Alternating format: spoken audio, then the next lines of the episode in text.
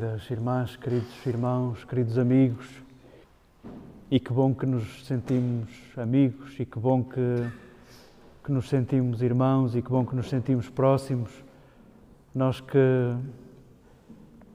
que vimos mendigar um encontro, nós que vimos aqui e a outras mesas como esta, uh, reconhecermos-nos famintos, reconhecermos que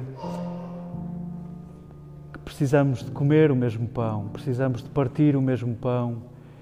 Reconhecemos a nossa fome e reconhecemos a nossa dependência uns dos outros e insistimos em partir este pão, sonhando nós próprios convertermos-nos em pão, sonhando nós próprios aprender com Jesus a ser dom. Queremos, com esta insistência à volta da mesma mesa, queremos cada vez mais concretizar o seu sonho, o sonho de, de sermos irmãos, o sonho de perceber o que, o, a consequência de chamarmos a Deus nosso Pai.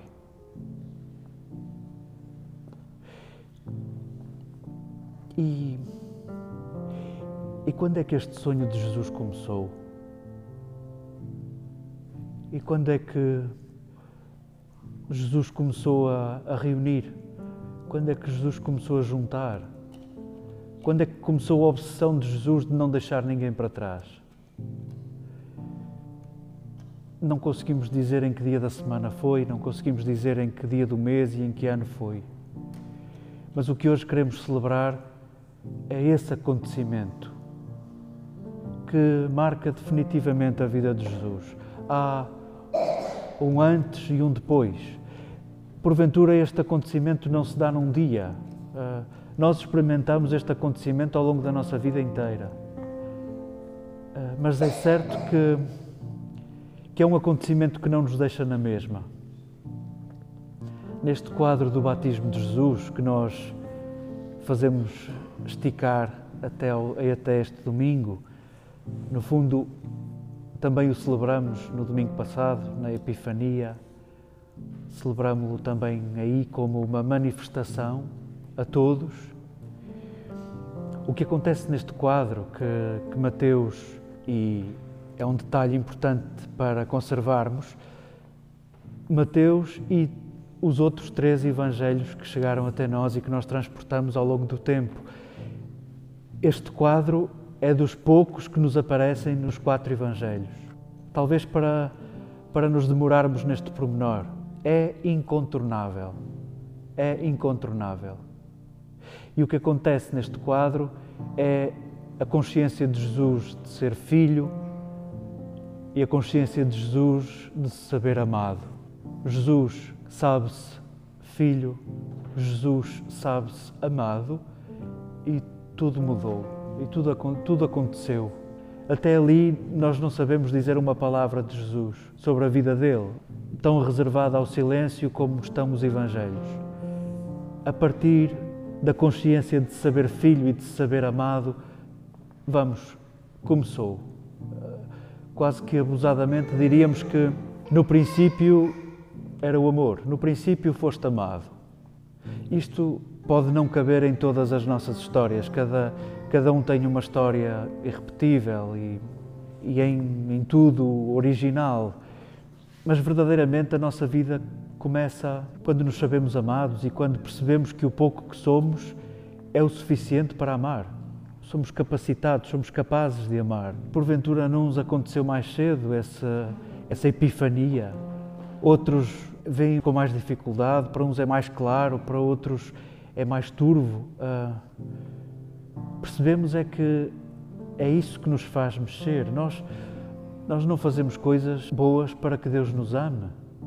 Deus ama-nos e ama as nossas vergonhas e ama o meu feitio e ama aquilo que eu classifico não como características, mas como defeitos. Deus ama e, e considera isso imprescindível e nesta desproporção, quando me cai a ficha de que isso é verdade, a partir daí é que faço, a partir daí é que faço coisas. Não faço coisas para ser amado, faço coisas porque sou amado. E encontro nisso de fazer coisas e nisso de ser desta maneira e nisso de, cuidar desta maneira, encontro aí uma resposta, uma, uma tentativa de devolução, uma tentativa de dar de graça o que de graça recebemos. Sintamos assim, sintamos que, que o nosso batismo, ainda que simbólico, naquele dia em que estávamos, eu pelo menos estava inconsciente, três meses não dá para nada, sintamos que esse acontecimento que não é da ordem do relógio, é um acontecimento a seu tempo, que se dá no tempo do coração.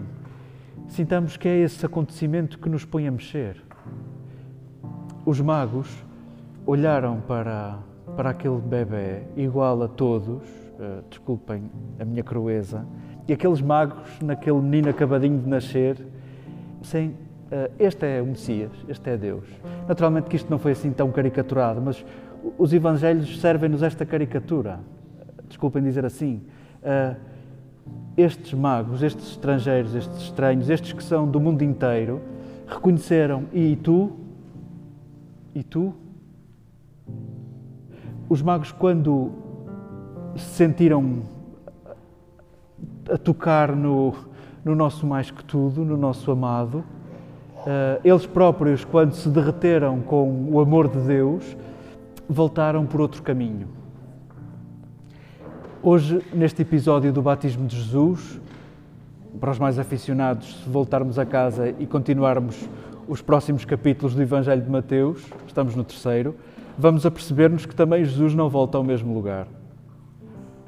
Ele daqui, spoiler alert, ele daqui vai para o deserto e do deserto diz-nos no final, soube da prisão de João Batista e já não voltou a Nazaré. Decidiu ir para Cafarnaum que é uma terra pequena, a terra do profeta Naum, de um profeta pequeno. Decidiu-se ir para outro lugar. Vamos, neste detalhe também queremos saborear isto. A experiência amorosa de Jesus também faz com que ele volte por outro caminho. E é o que acontece conosco. Vamos, o amor não nos deixa na mesma. Sabermos-nos amados não nos deixa na mesma. E o que é que Jesus foi fazer depois disto? iniciou uma obsessão de cumprir duas frases que nós escutávamos na primeira e na segunda leitura. Por onde andou, fez aquilo que Pedro estava a dizer à multidão. Não fez acessão de pessoas. A opção de Jesus foi não fazer acessão de pessoas. Foi andar a fazer o bem, como dizia Pedro. Andou no mundo a fazer o bem, não sei dizer muito mais que isto. Sim, foi, foi esta a obsessão de Jesus devolver condição de possibilidade de relação, condição de possibilidade de voltar ao centro. Começou pelos mais excluídos, pelos últimos, por aqueles, querido leitor, que tu julgas que até podem ser piores que tu. Começou por esses, para que fique claro que tu também cabes. Começou pelos últimos, para que fique claro que ninguém fica de fora.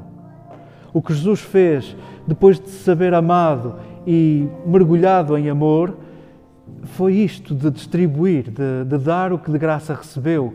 Faz tu o mesmo, querido leitor. Faz tu o mesmo, querido discípulo de Jesus. Jesus cumpre o que nos era servido na primeira leitura, aquele cântico que Isaías canta misteriosamente ao, ao servo de Yahvé.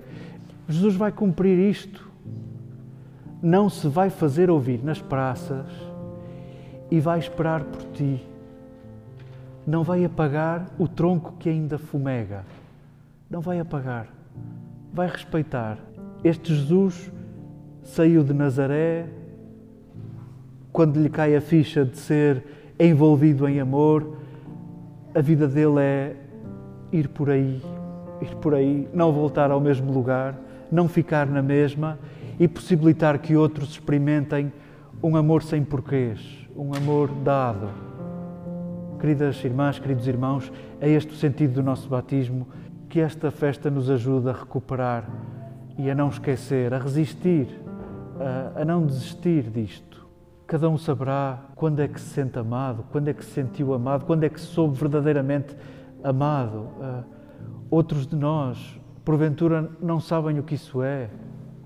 Outros, quando carregam o peso da solidão, nem conseguem saber o que é saber-se amado nesta hora, possa este quadro que nos é servido do batismo de Jesus reavivar em nós a vontade de também sermos uns para os outros, sinal do amor de Deus. Sintamos que já não voltamos a Nazaré.